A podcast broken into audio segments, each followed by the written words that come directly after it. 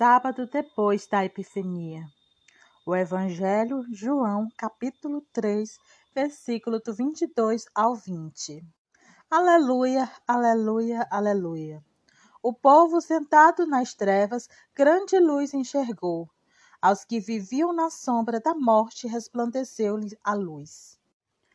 Proclamação do Evangelho de Jesus Cristo segundo João. Glória a vós, Senhor. Naquele tempo, Jesus foi com seus discípulos para a região da Judéia. Permaneceu aí com eles e batizava. Também João estava batizando em Enom, perto de Salim, onde havia muita água.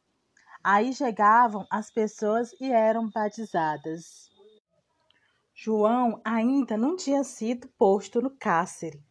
Alguns discípulos de João estavam discutindo com o judeu a respeito da purificação.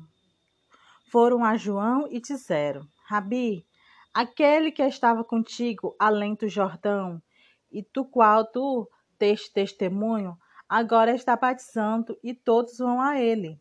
João respondeu: Ninguém pode receber alguma coisa se não lhe for dada do céu. Vós mesmos sois testemunhas daquilo que eu disse.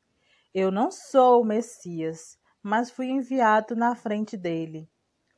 É o noivo que recebe a noiva, mas o amigo que está presente e o escuta.